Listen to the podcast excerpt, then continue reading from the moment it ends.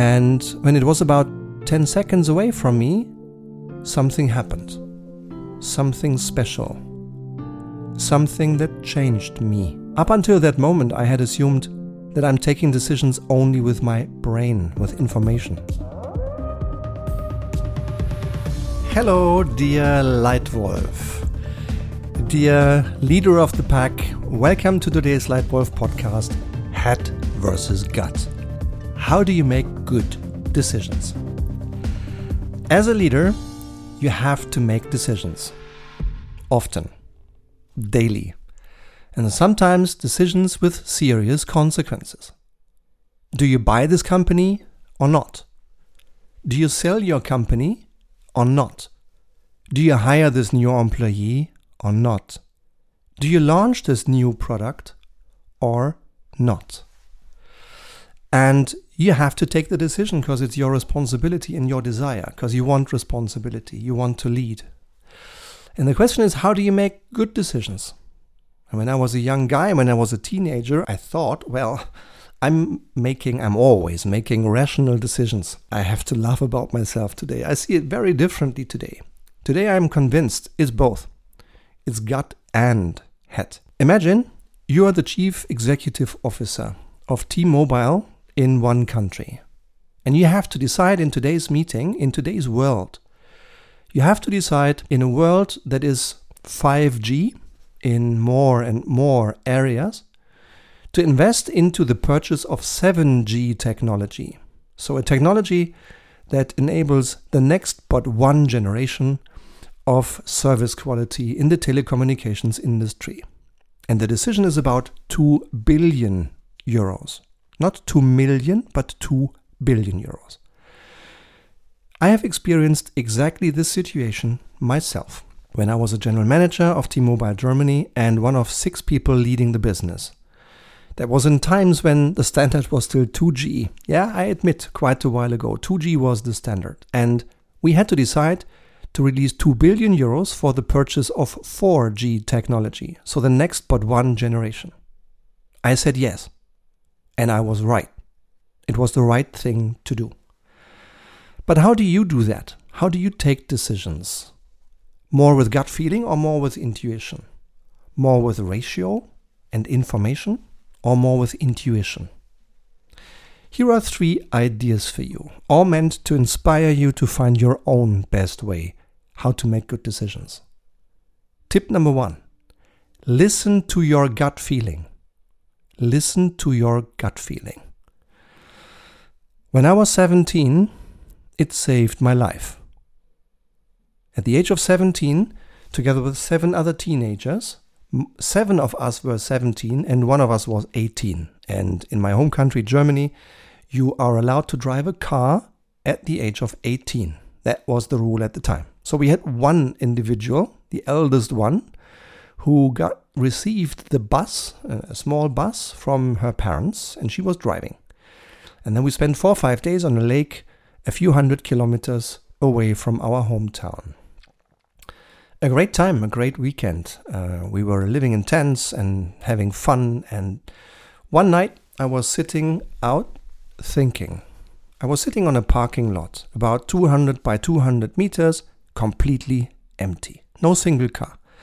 Surrounded by metal, by a metal barrier that I was sitting on with my feet inside, towards the inside of the parking lot. All of a sudden, on the left hand side, there was our bus approaching. And at first, I didn't really notice anything special. So I was sitting inside and observing the bus. It drove 200 meters down, turned 90 degrees, 200 meters to the right, 200 meters in the opposite direction, and then started driving towards me. And when it was about 10 seconds away from me, something happened. Something special something that changed me. Up until that moment, I had assumed that I'm taking decisions only with my brain, with information, with my rational thinking. But all of a sudden, when this car turned towards my direction, there was something suggesting to me that it might be a good idea to now step behind the barrier. And it was not a thought. I can't pinpoint what it was. Up until today, I am not sure. It might have been intuition, gut feeling, I don't know. For sure, it was not rational. So I decided to follow quickly and went behind the metal barrier. And about 10 seconds later, the bus at a speed of about 20 25 kilometers an hour ran and crashed exactly into that part of the barrier that I had been sitting on until just a few seconds before. What had happened? Drivers had changed. The 18 year old gave the car to one of us 17 year olds who wanted to demonstrate how well she could already ride a car and wanted to impress me by braking right in front of me, which then went fatally wrong because she slipped off the brake and the car crashed into the barrier. Had I stayed sitting there, I probably would have lost my life. I probably would not be here with you right now. At least, I would have lost both my legs. I'm glad I listened to my gut. So, my tip number one in making decisions listen to your gut feeling. Tip number two check your facts. Yeah? Check your facts. I observe in today's business world that there is more and more information, yet less and less time. And still, blaming the lack of time is just taking me and myself out of responsibility for leading. The amount of time I have is defined. I just need to make sure I invest it into the right things. And I should do a check of my facts a clear analysis, even when I am under time pressure. Yeah? Then maybe I'm even faster in distinguishing between the many pieces of information that are nice to have but not substantial. Eliminate them, ignore them, just focus on the essentials. The one or two pieces of information in this bunch of data that matters the most, that's decisive for your decision. Do it fast and still do it thoroughly find out the key information, and then decide, reflect what does this mean? Please, in taking your decisions, also be aware of your own biases and switch them off if possible. We have many human biases in decision making. I do. Maybe you do as well. Be aware of them and switch them off. Helpful is figures, data, and facts. So please get your figures, your data, and your facts straight. And then be disciplined in separating assumptions from facts. Separate interpretations from data. Be clear and be precise. What is fact and what is assumption? This separation will help you improve your odds of making a good decision. So, tip number two check your facts. And tip number three cool head and good gut. Cool head and good gut. Use both. Let me give you a business example that I've experienced myself. Years ago, when I was working in my first company, I was in a global consumer goods company with um, a f- global reach, a company that right now sells products that are in the homes of 5 billion consumers right now. I was in sales. We launched a new pricing scheme to the German market and we faced pretty heavy opposition. A third of our customers enjoyed it because it this new pricing scheme rewarded efficiency and they even bought cheaper product from us than before the change. The second third of German clients was in undecisive. They they didn't like it but they didn't really care so they went along with it. Yet the third third of clients, including our two biggest clients in the country, started boycotting us because they saw that the new scheme might induce them to have to change and short term might reduce their profitability and therefore started boycotting us.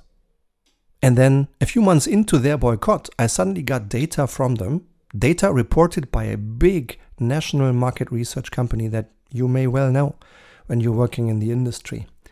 And that data suggested that despite boycotting us, and we tended to have very strong brands, including quite a number of market leading brands, Even one of my brands, where in the baby care category, I ran a brand that had 55% national market share. Boycotting this brand apparently had led them to increase their own share of the national baby care category, which I saw black on white. But it could not be true. Simply couldn't be true. So I didn't believe it. And I asked one of my guys, my market research guys, to help me out. We spent two sessions to figure out what had gone on. And only in the second session, the second day, Stefan Hasse, my colleague at the time, suddenly got it. He said, Stefan, of course. Retail panel. Apples to apples. I'm not sure we are comparing apples to apples when we compare the data from last year with this year. And I said, Stefan, what do you mean? Yeah, you just told me, Stefan, that our client had 10,000 outlets last year, bought 2,000 additional outlets this year, so we are comparing a year with 12,000 outlets to a year with 10,000 outlets. Of course, their share goes up. And that, in fact, was the golden nugget, the key insight that helped us change the whole thing. And here is what happened next.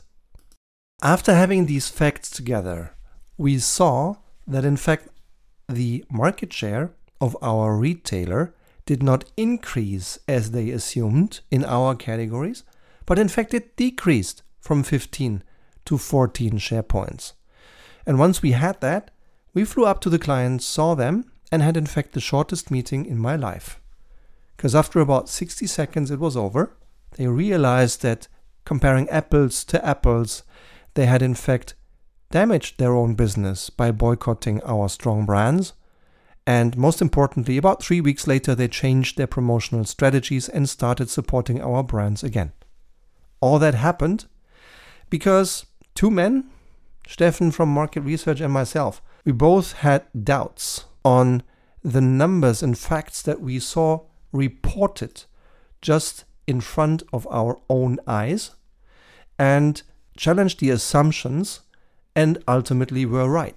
So I think the third lesson that I have learned from this case and from this example all around head versus gut, how to make a good decision is cool head and good gut. And trust your instincts if something doesn't seem to square. So, in a summary, in a nutshell, head versus gut, how do you take good decisions? Here are my three tips for you. One, listen to your gut feeling. Two, check your facts. And cool head and good gut. And finally, I would have a little plea for you. For podcasters like me, listener ratings are very important because they improve the podcast's ranking and visibility. And as a result, the podcast slides further up in its ranking and is listened to by more listeners. And if you want to help me, if you want to do me a little favor, and help me make more people aware, then it would be fantastic. If you could just give me a star rating and one sentence of written feedback in your podcast app. That would really be very much appreciated because that would allow more people to become aware and to join this Leitwolf podcast. So if you could do me a favor right now, click on your app, click a star, leave one sentence, I would highly appreciate that. So thank you very much for today. I hope you've enjoyed it and I hope you'll find one little thing to turn into action and turn into value for you.